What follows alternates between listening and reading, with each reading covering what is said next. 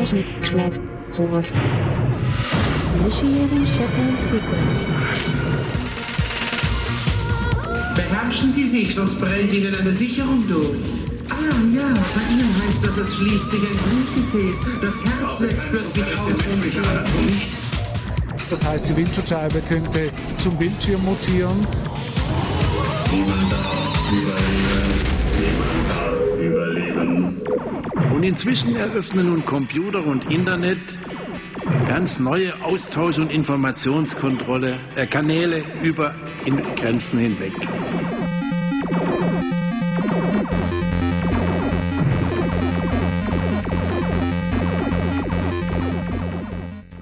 Einen schönen guten Abend zu Die Technik schickt zurück, einer Techniksendung auf Radio Flora in Hannover und im Internet bei Radio Dreigland in Freiburg, dem Querfunk in Karlsruhe und Pi Radio in Berlin.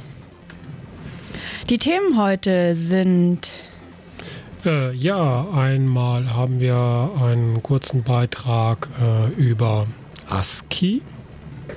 50 Jahre ist das alt geworden, neulich.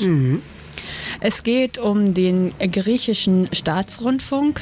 Insgesamt geht es heute ziemlich äh, viel um Medien. Medien sind dabei auch so eine Art Technik. Ähm, es geht nämlich auch noch um das erste Community-Radio Zyperns. Und dann haben wir noch einen kurzen Beitrag, obwohl so kurz ist er gar nicht, über ja, die Geheimdienste, deren Überwachung und die Bundesregierung. Es geht um Patente über die WTO und dass die ärmsten Länder weiterhin frei kopieren dürfen mit äh, WTO-Ausnahmegenehmigung. Das Thema eröffnet interessante Einblicke in die Abgründe des geistigen Eigentums. Ähm, außerdem haben wir noch ein. Nee, das war es eigentlich schon. Genau. Ähm, Musik haben wir. Viele Musik gute haben wir. Musik. Genau, wie immer spielen wir Creative Commons Musik. Äh, hier die Musik, die hier an unserem Jingle dranhängt, ist von, äh, wie, wie heißt diese verdammte Axt? Ähm, irgendwas mit Bit. Äh, ich guck nochmal nach und sag das dann nachher. Weiter geht's aber jetzt mit Corporation Synthetica von Etaro. Diesmal habe ich mal von archive.org ein paar Net-Labels abgegrast. Also es lohnt sich auch auf archive.org, wo es ja jede Menge ganz verschiedene ähm, Creative Commons, Public Domain Sachen gibt, Filme, ganz viele alte Filme zum Beispiel auch. Charlie Chaplin, so ist auch das Copyright abgelaufen. Ähm, aber auch eben jede Menge spannende Musik. Jetzt eben Etaro mit Corporation Synthetica.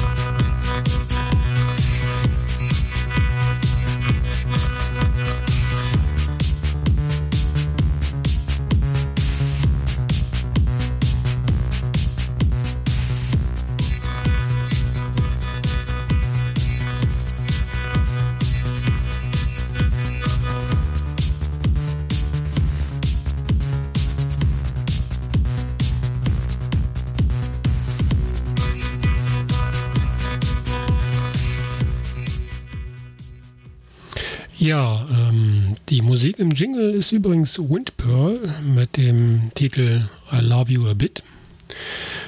Und jetzt kommen wir zur Selbstverwaltung des griechischen Staatsrundfunks.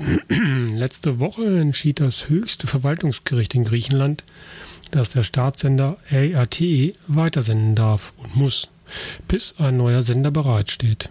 Gleichzeitig beschäftigte das Gericht jedoch die längerfristige Schließung von ERT ebenso wie die damit verbundene Personalkürzung als rechtmäßig.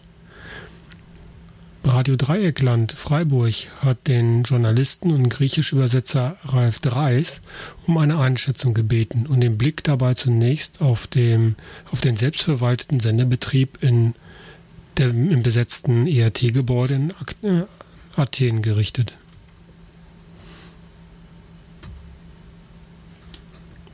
Geht auch bald los, der Beitrag. Die Besetzung ist noch nicht beendet. Es hat eine mhm. Vollversammlung heute beschlossen, dass die Besetzung, die Besetzung vorerst aufrechterhalten wird und dass das Programm auch nach wie vor selbstverwaltet weiterproduziert wird. Mhm. Es wird morgen auch noch zu einer großen Protestdemonstration mobilisiert in Athen, gemeinsam mit anderen Betrieben, die im Moment gerade verschiedenste, diverseste Arbeitskämpfe am Laufen haben. Aber es ist absehbar, dass danach die Besetzung wahrscheinlich aufgegeben wird, wenn Samaras garantiert, dass jetzt erstmal die Programme alle wieder laufen. Vielleicht zunächst mal noch zu diesem Sender, für den es so viel Einsatz gab. War das denn ein guter Sender? Lohnt sich der, lohnt sich der Einsatz?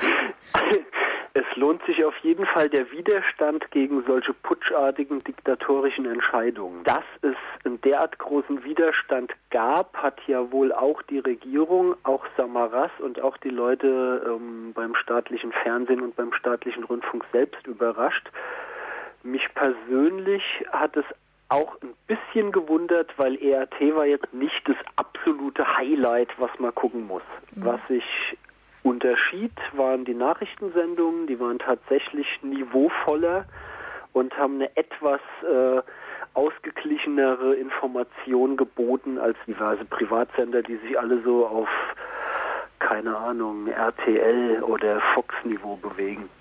Mit diesen Privatsendern wird ja jetzt die EAT auch verglichen und kommt da relativ gut weg. Aber wie sieht's denn mit freien Medien aus? Man hat in letzter Zeit ja was von Indie Media Athen gehört, als es so bedroht war. Aber gab es da noch eine sonstige Szene, für die vielleicht die Förderung des staatlichen Fernsehens eher eine Konkurrenz bedeutete, die selber vielleicht auf wackeligeren Beinen standen? Na, das Erstaunliche war ja, dass alle Journalisten und Journalistinnen griechenlandweit gestreikt haben für den Erhalt von mhm. ERT. Das ist eine ziemlich ähm, einmalige Solidarität, die ich von den Leuten nicht erwartet hätte. Geschweige denn bei ERT sind ja jetzt auch nicht nur progressive, emanzipatorische Leute am Arbeiten, geschweige denn bei den ganzen Privatsendern. Aber der komplette Berufsstand hat diese putschartige Schließung von ERT als einen Angriff auf ihre eigenen Arbeitsbedingungen angesehen. Hast du den Eindruck, dass diese neue Solidarität auch zu inhaltlichen Änderungen im ERT-Programm, so wie es jetzt läuft, vielleicht bei den Mitarbeiterinnen und Mitarbeitern der ERT führen könnte? Das halte ich für eine sehr positive Sichtweise. Also innerhalb der Besetzung jetzt seit 11. Juni äh, hat sich das Programm um einiges geändert. Ich habe da ja auch auf FAU.org was zugeschrieben, dass jetzt zum Beispiel die Betroffenen, die widerständliche Bevölkerung Nordgriechenlands, die sich gegen umweltzerstörenden Goldabbau wehrt, dass die im Sender zu Wort gekommen sind, dass die griechenlandweit übertragen wurden. Oder dass die Arbeiter aus der selbstverwalteten Biomechaniki Metalleftiki aus dieser Fabrik in Thessaloniki reden konnten im Fernsehen. Das sind alles Sachen, die absolut neu waren. Dass Radiosender die offenen Vollversammlungen live übertragen haben, das gab es früher natürlich nicht. Das mhm. wird sich meiner Meinung nach aber auch ganz schnell, sobald der Normalbetrieb bei ERT wieder läuft, wird sich das sofort erledigt haben, weil auch jetzt schon während der Besetzung natürlich diverse Konfliktlinien auch innerhalb des Senders aufgebrochen sind. Man darf nicht vergessen, dass der Großteil der Leute, die dort arbeiten, natürlich auf einem PASOK-Ticket oder einem Nea Demokratia-Ticket in den Sender mhm. eingestiegen sind und die zwar jetzt aktuell bedroht sind, aber gerade diese ganze PASOK-Klientel nach wie vor versucht, ihre Pfründe zu verteidigen oder auch ihre Sendeplätze zu verteidigen und das durchaus nicht alles eine rundweg solidarische gemeinsame Kampf Kampfaktion war, sondern die, die Konfliktlinien innerhalb der Besetzer, die Konfliktlinien innerhalb der Angestellten und dann nochmal verschärft gegenüber den solidarischen Leuten vorm Sendegebäude, die waren nach vier, fünf Tagen schon nicht mehr zu übersehen. An der ERT Solidarität haben sich hier auch anarchistische Radiosender beteiligt, unter anderem dieses anarchistische Radio FM 98, was vor zwei oder drei Monaten aus der Uni rausgeräumt wurde. Mhm. Die sind sofort mit ihrem ganzen Equipment zum ERT-Gebäude, haben sich akkreditieren lassen von den Streikenden, von den selbstverwaltet arbeitenden Journalisten und Technikern und senden seitdem aus dem besetzten ERT-Gebäude raus und machen ein Solidaritätsprogramm für die Medienarbeiter des Staatsfernsehens. Das trifft im Moment auch alles auf großes Hallo und äh, die kämpfenden Mitarbeiter des Staatsfernsehens sind begeistert, haben sich auch öffentlich bedankt für die Solidarität bei Indie Athen zum Beispiel. Die Frage wird sein, wie das im normalen Alltag hinübergerettet werden soll oder hinübergerettet werden kann, wenn andere soziale Kämpfe wieder stattfinden und dann im Staatsfernsehen die normale Propaganda läuft. Eben Anarchisten sind Chaoten, Indie Media ruft zur Gewalt auf oder so. Der Protest war ja derart breit, eben auch die Anzahl der Protestierenden vor dem Sendegebäude, dass eine Räumung nicht durchgesetzt werden konnte. Wurde da so eine Schwelle überschritten? Ich meine, das hat ja nicht funktioniert, zum Beispiel bei der Räumungswelle von besetzten Häusern vor einigen Monaten. Gibt es da so eine Art ähm, Schwelle dessen, was sich die Bevölkerung wirklich nicht mehr bieten lässt und wo dann auch tatsächlich sie sich durchsetzen kann gegen solche politischen Sparpläne? Kann man das irgendwo festmachen? Da gibt es verschiedene Sachen zuzusagen. Also einerseits ist es nochmal im Bewusstsein von so einer Allgemeinheit, die normale griechische Bevölkerung. Ist es eine andere Sache, ob ein besetztes Haus in Athen geräumt wird oder ob von einer Stunde auf die nächste das staatliche Fernsehen und der staatliche Rundfunk abgeschaltet wird. Die Besetzer und Besetzerinnen der Villa Amalias oder auch Scaramanga dann zwei Wochen später haben sich am Anfang sehr heftig gewehrt, haben eine große Solidarität erfahren. Diese Solidarität beschränkte sich aber auf eine anarchistische, antiautoritäre und linke linksradikale Bewegung. Wenn dir plötzlich abends die Tagesschau abgeschaltet wird, während noch die Sprecherin am Reden ist, dann kapiert es auch der letzte Mensch in Deutschland, dass im Moment gerade was ganz, ganz Besonderes und was ganz Bedrohliches stattfindet, weil was die Leute in Griechenland ja jetzt in den letzten Monaten schon kapiert haben, ist, dass Samaras und der Regierungskurs immer autoritärer wird. Es sind inzwischen drei Streiks verboten worden. Mhm. Das findet alles statt auf einer Gesetzgebung aus der Zeit der Militärdiktatur. Es finden brutalste Polizeieinsätze überall in Griechenland statt. Die fanden gut, nun auch schon in den letzten Jahren und Jahrzehnten statt, aber die sind zum ersten Mal tatsächlich strukturiert, koordiniert und werden ohne Rücksicht auf Verluste durchgezogen bis zum letzten. Wenn dann eben, wie gesagt, plötzlich abends um acht die Tagesschau ausgeschaltet wird hier in Deutschland, dann würden auch hier wahrscheinlich ein paar Leute auf die Straße gehen, die das vorher nicht gemacht haben. Der Widerstand gegen die Räumung der besetzten Häuser war dann nach einer Mobilisierungszeit von einem Monat, anderthalb Monaten so, dass dann eine richtig große ähm, Großdemonstration in Athen mit 15.000 Leuten auf der Straße war. Mhm. Bei der ERT-Schließung war es am ersten Abend schon so, dass wahrscheinlich schon in der ersten Nacht 10.000 Leute rund um, die, um, um das Rundfunkgebäude in Athen standen. Und es darf ja auch nicht vergessen werden, dass das in einem, in einem geringeren Ausmaß, aber auch äh, in kleineren Städten stattfand, eben Iraklion, äh, Thessaloniki, überall, wo ERT Dependancen hat oder wo die lokalen Radiosender des staatlichen Rundfunks niedergelassen waren, fanden auch Protestkundgebungen, Streik, Solidaritätskundgebungen statt, weil einfach der, der Schritt nochmal ein ganz anderer ist von der Räumung eines besetzten Hauses zu der Räumung des kompletten mhm. staatlichen Rundfunks- und Fernsehprogramms. Also, dass der Widerstand hier größer ist, ist ähm, einleuchtend.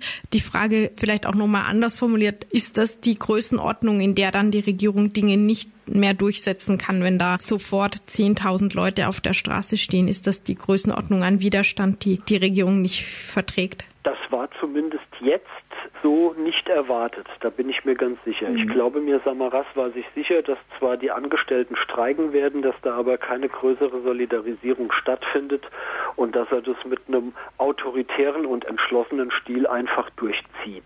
Dass dann die Polizeiführung oder eventuell die politische Führung, das ist unklar, in der ersten Nacht am zweiten Tag und in der zweiten Nacht sich gar nicht wagten, das Gebäude zu räumen. Das deutet darauf hin, dass das Ganze für sie eine Dimension hatte, die dann nicht mehr händelbar ist. Du als so weit aus Griechenland. Wir machen weiter mit Musik von Flux Compensator Wall of Yonder. Vor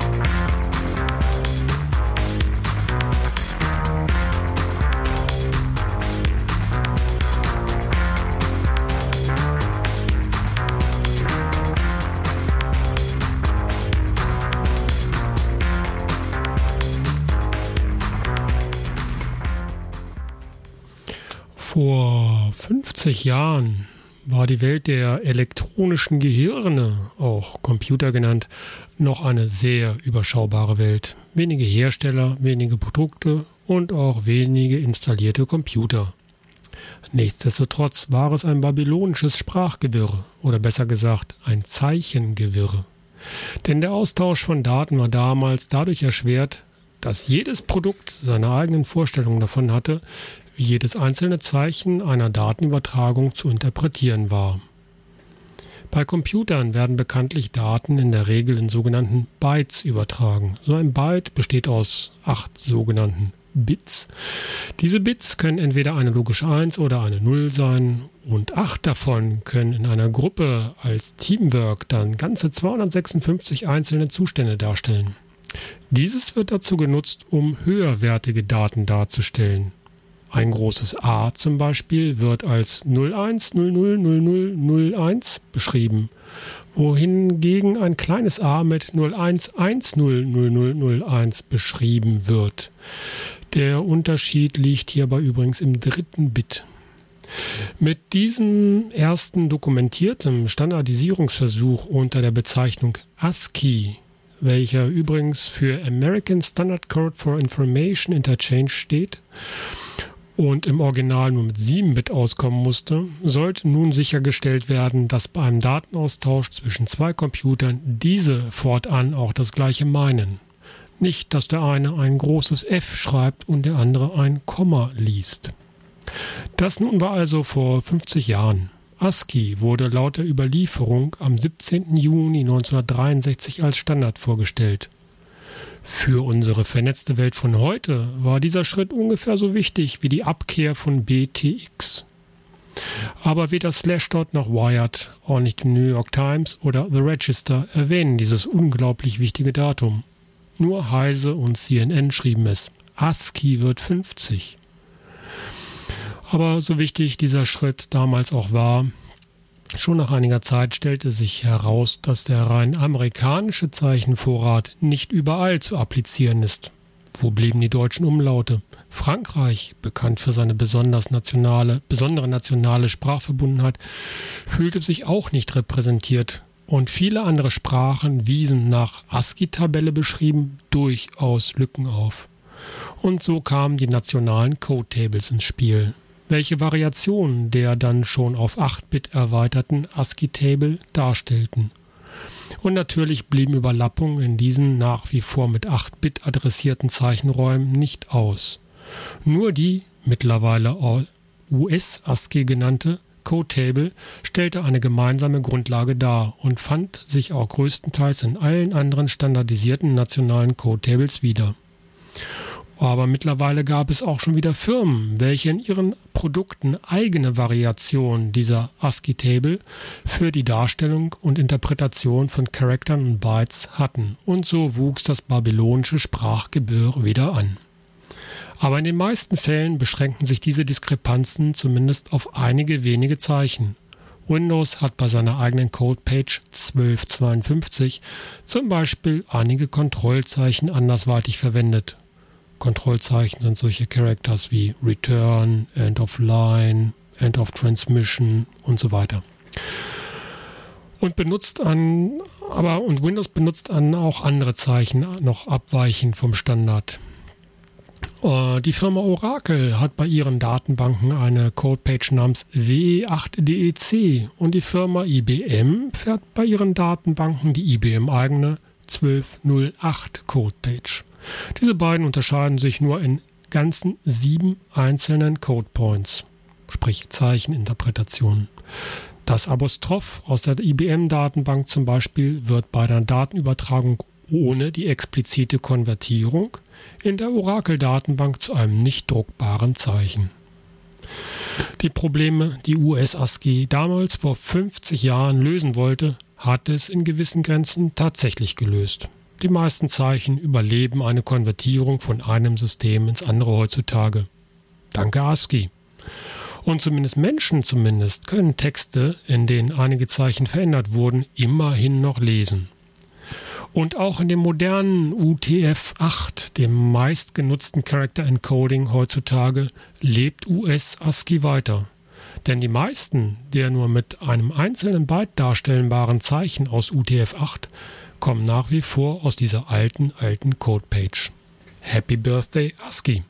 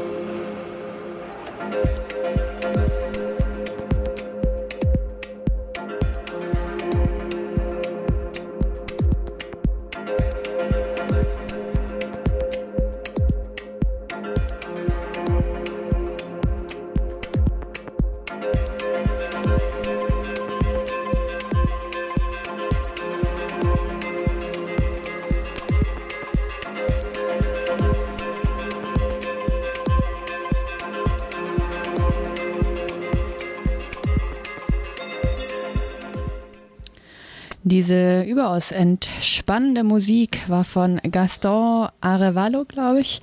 Dia del Campo.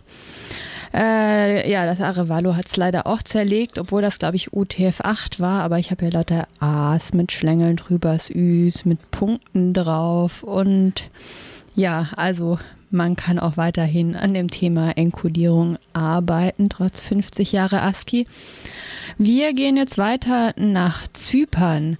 Dort hat äh, neulich das erste Internetradio ab aufgemacht.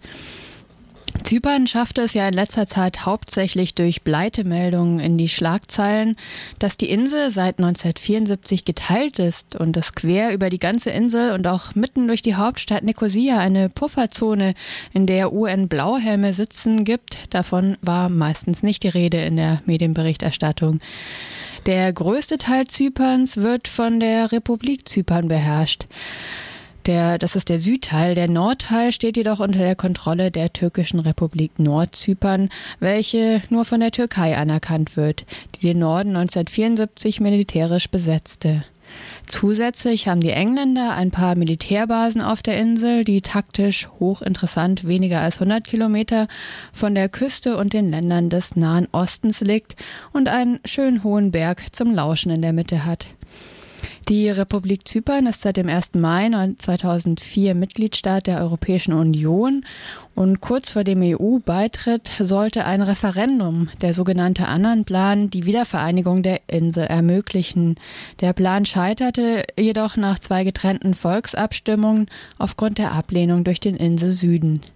Inmitten der Pufferzone von Nicosia gibt es seit 2009 das CCMC, das Cyprus Community Media Center. Durch die besondere Lage in der Pufferzone ist es von beiden Seiten zugänglich. Das Ziel dieses Community Media Centers ist es, als eine Brücke zwischen den Mainstream-Medien und der Gesellschaft zu fungieren und Beziehungen derselben zwischen den beiden Seiten der geteilten Insel zu fördern. Das neueste Projekt des Community Media Centers ist MyCY Radio, ein mehrsprachiges Internetradio mit Studio in der Pufferzone.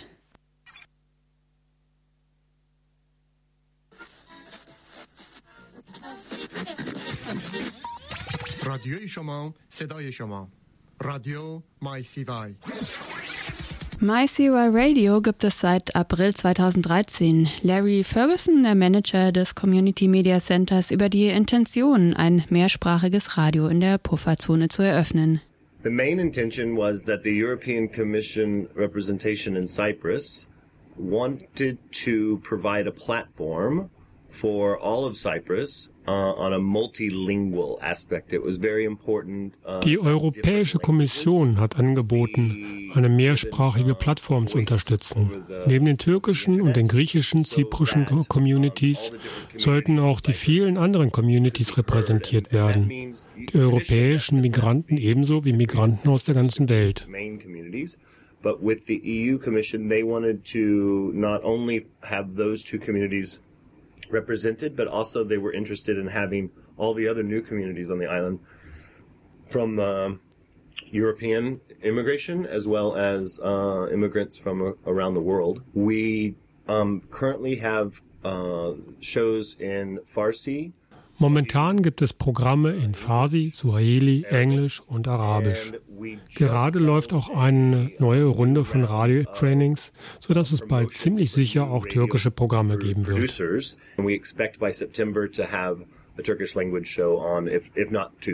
Das Leben auf der Insel ist ziemlich streng getrennt. Kaum jemand aus der jüngeren Generation spricht noch die Sprache der anderen Seite. Die Emigrationspolitik der Türkei vergrößerte diesen kulturellen Graben noch, indem sich im Laufe der Jahre Zehntausende von Festlandtürken in Nordzypern ansiedelten. Diese sind im Gegensatz zu den, äh, zu den türkischen Zyprioten oft sehr viel strengere Muslime. Auch die Medien beider Seiten ignorieren den jeweils anderen Teil im besten Fall. Über die zyprische Medienlandschaft, insbesondere den Beziehungen zwischen Nord und Süd, Michael Simopoulos vom CCMC.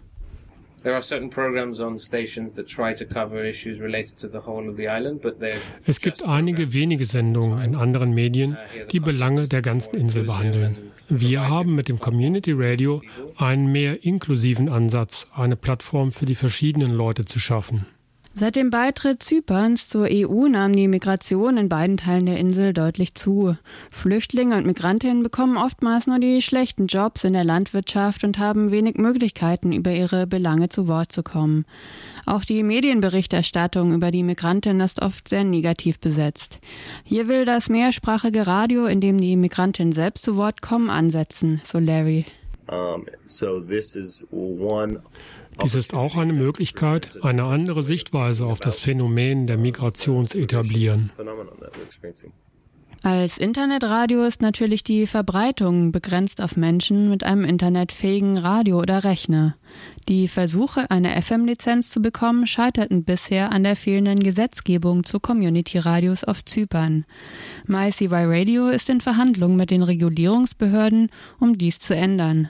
So the intention is to run this as a kind of um, pilot initiative. Es geht momentan darum, das Internetradio als ein Pilotprojekt zu nehmen, um den Regulierungsbehörden zu zeigen, dass das Community Radio Modell funktioniert. Dies würde dann ein überzeugendes Argument liefern, FM-Lizenzen für Community Radios durchzusetzen. Die Umgebung hier ist natürlich interessant. Eine FM-Antenne hier im Militärgelände mitten in der Pufferzone zu installieren wäre toll. Die Idee ist natürlich, mehr Leute zu erreichen und neben den vielen Möglichkeiten, die Internetradio bietet, hat es natürlich auch seine Grenzen. Nathalie Kon Konjalian ist die technische Koordinatorin des Radios. Sie hat auch den Internetstream eingerichtet. We work with um, with the streaming uh, hosts from the UK who helped us get started. So they basically host the, the, they provided us with everything we needed mm-hmm. in terms of the streaming. Wir arbeiten mit einem Streaming-Anbieter in England, der auch sehr hilfsbereit war, alles einzurichten und zu konfigurieren. Das ging dann recht einfach. Sie haben auch eine Automatisierungssoftware, mit der man Sendungen aufnehmen, wiederholen und ins Netz stellen kann. Das Ganze läuft über CanStream, weil die sehr verbunden mit Community Radios in England sind aber auch mit Radios auf der ganzen Welt zusammenarbeiten. So ist es nicht eine reine Geschäftsbeziehung.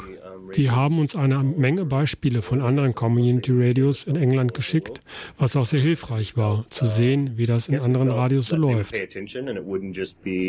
a business relationship that they their ethos is about community radio as well and they had helped other people so we I think we felt comfortable going with that kind of uh, business model. They sent us a lot of uh, examples of other community radio stations around the UK to help us, you know, get an idea of, of what we're, you know, what ours could look like and what it could sound like. Für die Zukunft will MyCY Radio neben der FM-Lizenz auch alternative Finanzierungsmodelle entwickeln. Community Radio Community Radio sollte sich nicht über Werbeeinnahmen finanzieren. Wir müssen also ein alternatives Businessmodell entwickeln, wie auch Community Radios auf der ganzen Welt es haben. Das Ganze sollte dann auch ein Modell werden, um ähnliche uh, Radios zu eröffnen. Soweit aus Zypern vom ersten Community Radio dort. Ähm, wir kommen zu einem neuen Stück Musik und zwar gibt's äh, von Audio Dependent das Stück Into von dem Album mit dem Titel Tea Time. Jetzt könnt ihr raten, aus welchem Land die kommen. Ähm, genau, weiterhin spielen wir nur Creative Commons Musik. Ähm, das Ganze von archive.org. Da einfach mal nach Netlabels suchen. Da findet man viele spannende Sachen, unter anderem das hier, was ihr jetzt gleich hört.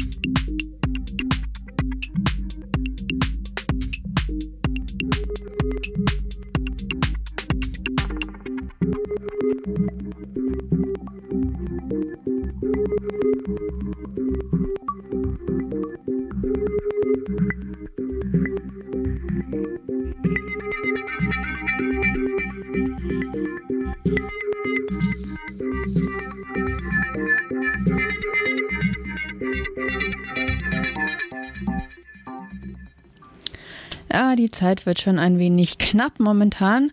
Deswegen machen wir ja gleich mal weiter mit dem nächsten Thema. Ähm, es geht um den Datenschutz PRISM. Aktuell ist das Thema Datenschutz so präsent wie nie zuvor in allen Medien. Durch die jüngsten Berichterstattungen über die Überwachungsprogramme namens PRISM und Tempora ist klar geworden, wie es um Sachen Datenschutz mehr oder weniger schlecht steht. Was nun genau überwacht wurde und vor allem warum, ist vielen aber immer noch unklar. Nicht zuletzt der deutschen Bundesregierung.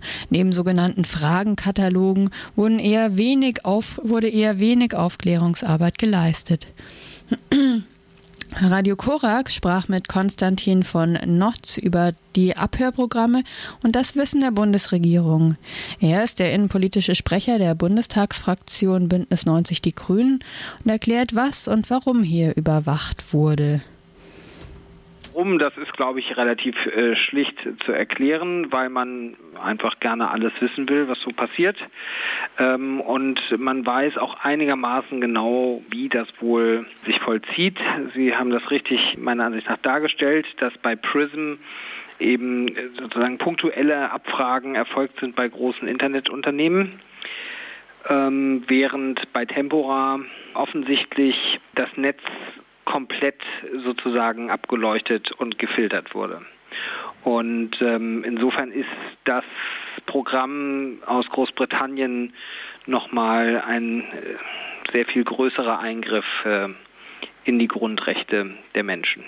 Um das vielleicht mal zu konkretisieren, Sie sagen, es wurde ein, ein großer Teil überwacht. Inwiefern sind Internetnutzende hierzulande davon betroffen gewesen oder sind es vielleicht immer noch? Also bei Prism weiß man relativ genau, da gab es die sogenannte Heatmap. Das war so eine Landkarte, auf der verzeichnet war, wo besonders viele Abfragen und Eingriffe stattgefunden haben. Und da war äh, Deutschland das am intensivsten durchleuchtete Land. Und äh, auch bei dem Programm, das Großbritannien macht, ist davon auszugehen, dass davon die deutschen Internetnutzerinnen und Nutzer vollumfänglich betroffen äh, sind.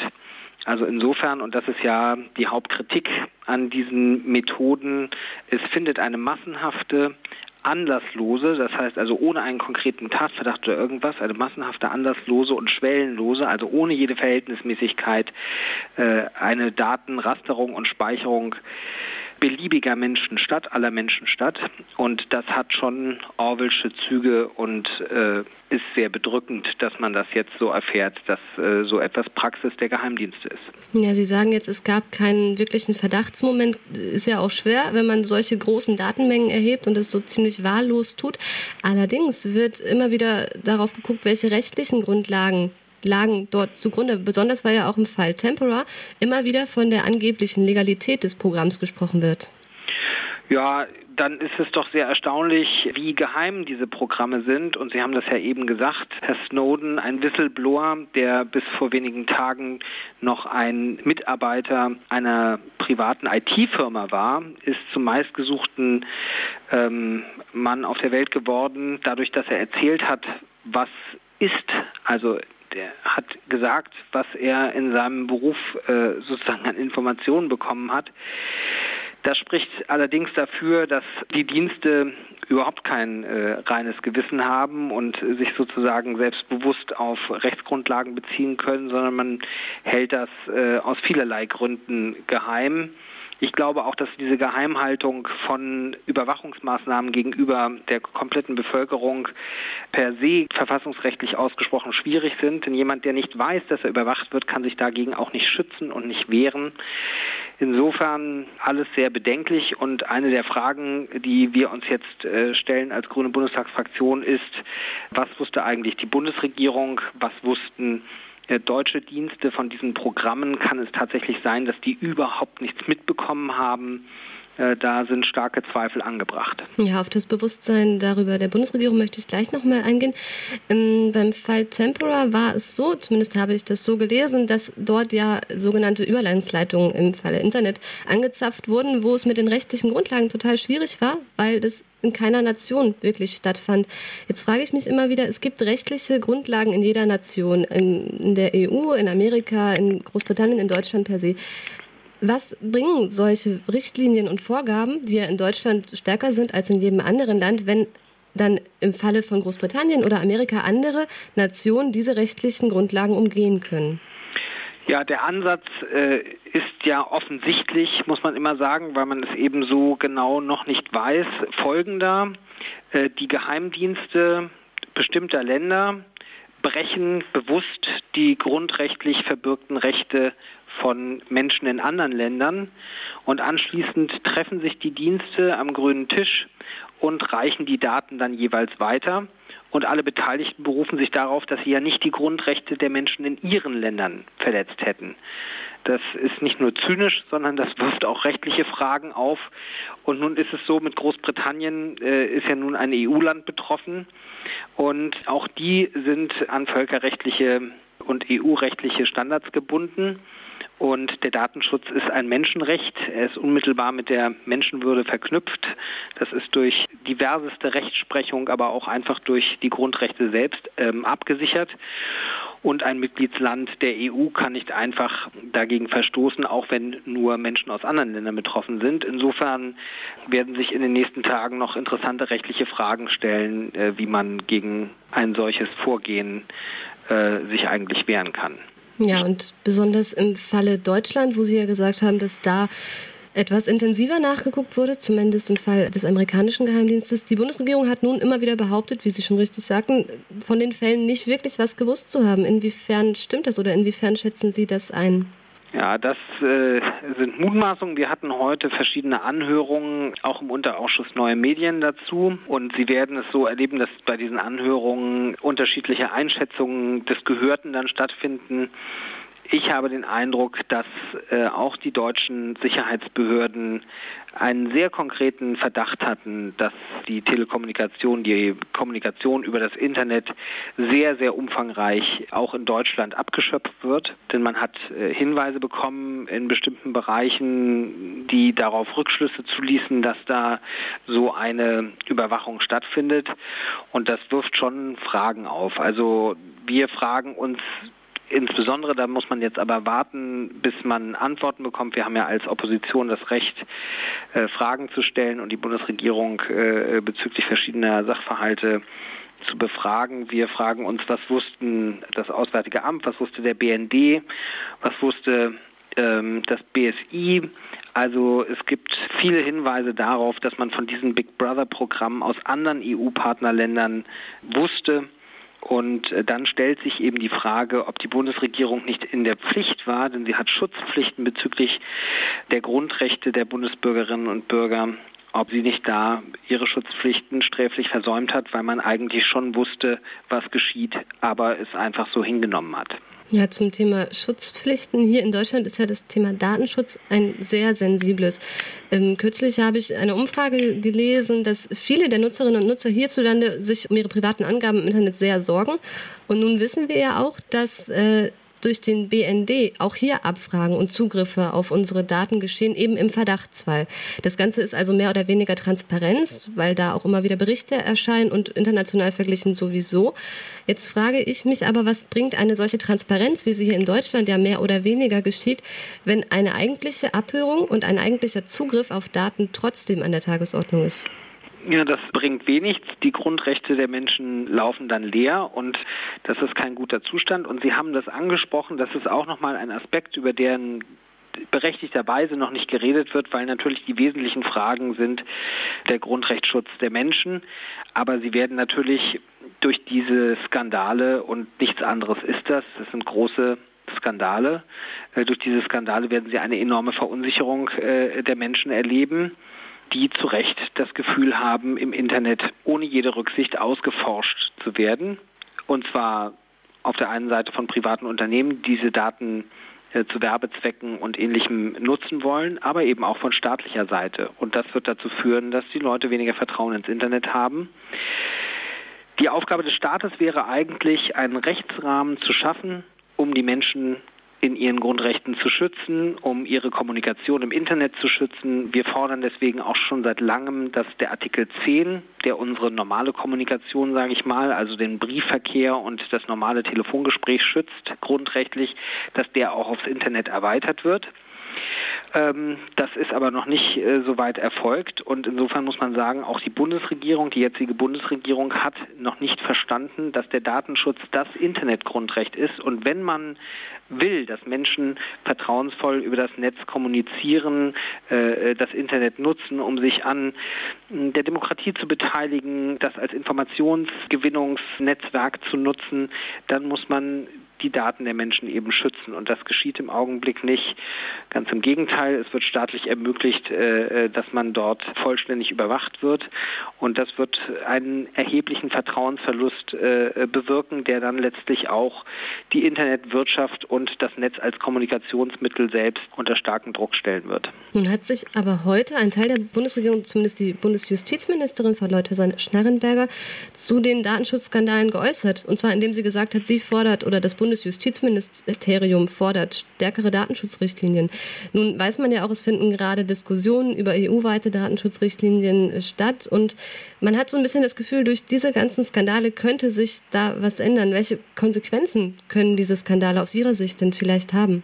Ja, natürlich muss äh, die EU-Datenschutzverordnung jetzt kommen, aber ich muss mal zur Bundesjustizministerin sagen, die regiert ja nun seit vier Jahren und in diesen vier Jahren ist denkbar wenig im Bereich des Datenschutzes passiert, um nicht zu sagen gar nichts. Es ist nichts passiert, obwohl diese Probleme äh, total offensichtlich sind seit vielen Jahren und ähm, Insofern ist das wenig glaubwürdig. Und äh, man muss ja nun sagen, die schwarz-gelbe äh, Koalition regiert ja nun auch mit einem Partner der äh, äh Union, CDU-CSU-Fraktion, die ganz offen sagen, dass sie zum Beispiel für die Vorratsdatenspeicherung sind, also dass sie diese pauschale Erfassung von Daten von Menschen im Netz für eine bestimmte Zeit ausdrücklich wollen. Die wollen das sozusagen gesetzlich die privaten Unternehmen dazu verpflichten.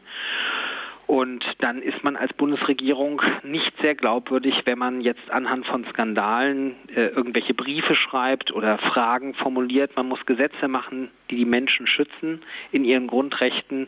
Und äh, dafür waren vier Jahre Zeit. Und es ist ehrlich gesagt nicht damit zu rechnen, dass jetzt auf den letzten Metern diese Bundesregierung äh, sich nochmal anders verhält. Da formuliert man jetzt scharf.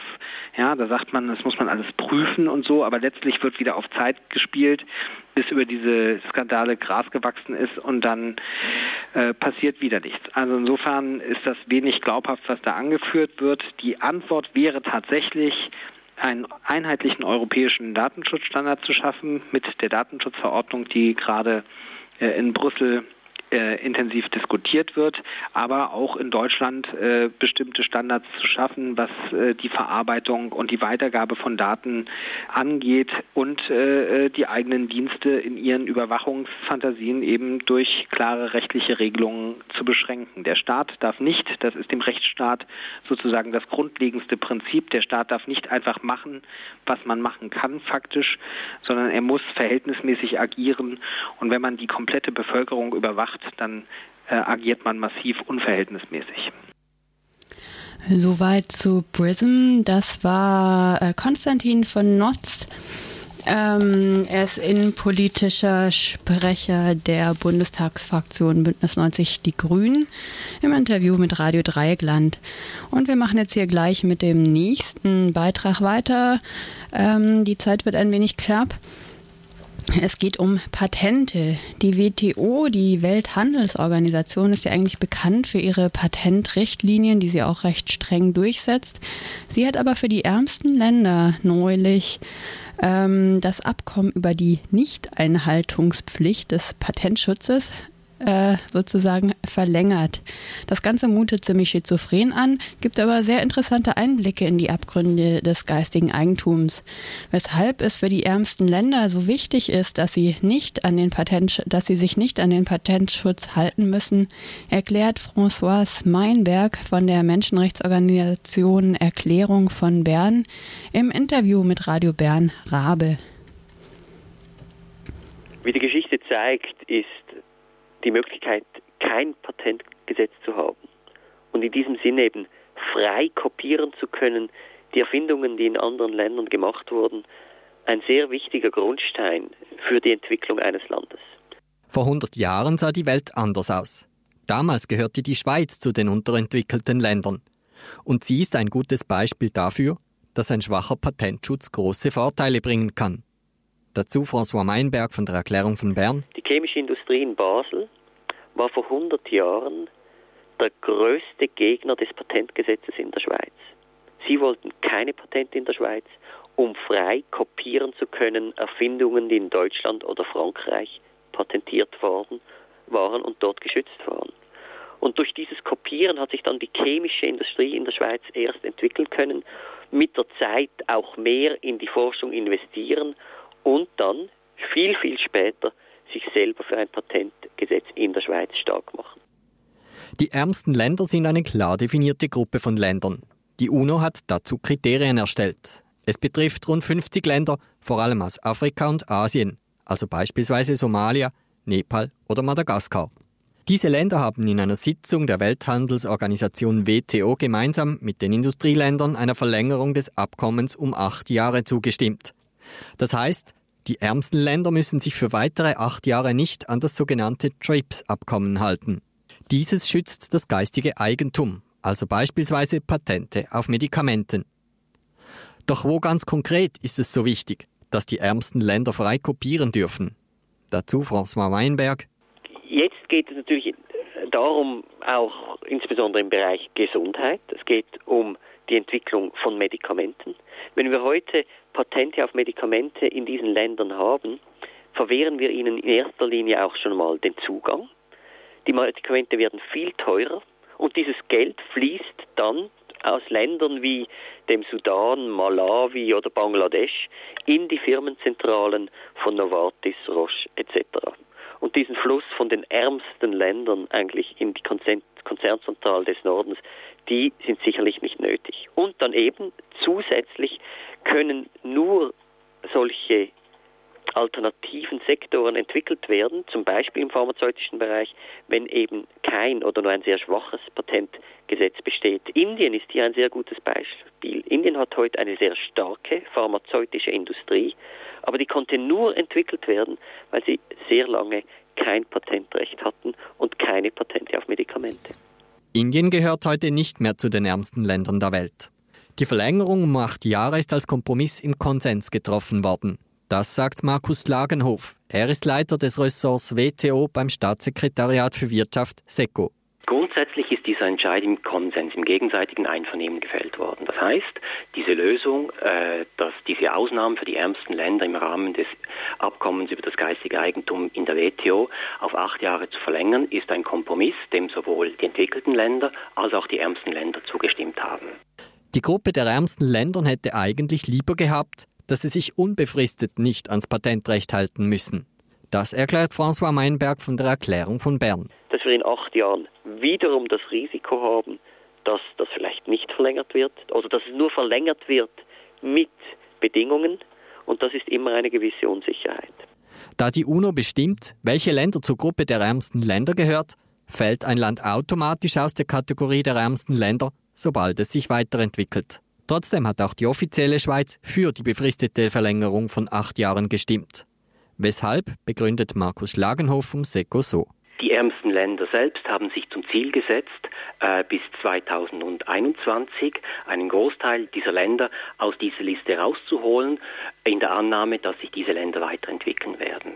Für die ärmsten Länder stellt sich natürlich auch die Frage, ob es auch Nachteile bringt, wenn man sich nicht an das Patentrecht halten muss. Markus Schlagenhof vom SECO meint, dass Firmen nur dann in ein Land investieren, wenn der Patentschutz gewährleistet sei. Diese Aussage relativiert François Meyenberg von der Erklärung von Bern.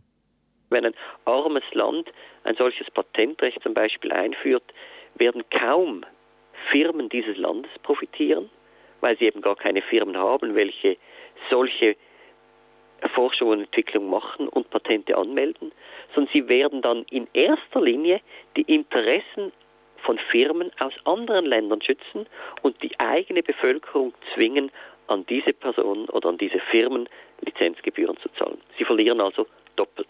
Und deshalb ist es sinnvoll, auf diesem Entwicklungsstand kein Patentrecht zu haben und dies erst später bei einem höheren Entwicklungsstand einzuführen. Somit hat die Gruppe der ärmsten Länder der Welt mit dem neuen Kompromiss nochmals acht Jahre Zeit, um Produkte des Westens frei zu kopieren. Wie die Situation 2021 aussieht, wird dann neu beurteilt. Ja, soweit zu den Abgründen des geistigen Eigentums von Radio Bern. Und wir sind auch am Ende der Sendung. Ähm, am Mikrofon verabschieden sich Friederike Meyer und Raffaello. Ja, macht's gut. Schönen Abend, Bis Mittag, demnächst. Tag noch. Und noch ein paar letzte Takte von äh, Etaro Sequencia Moderna.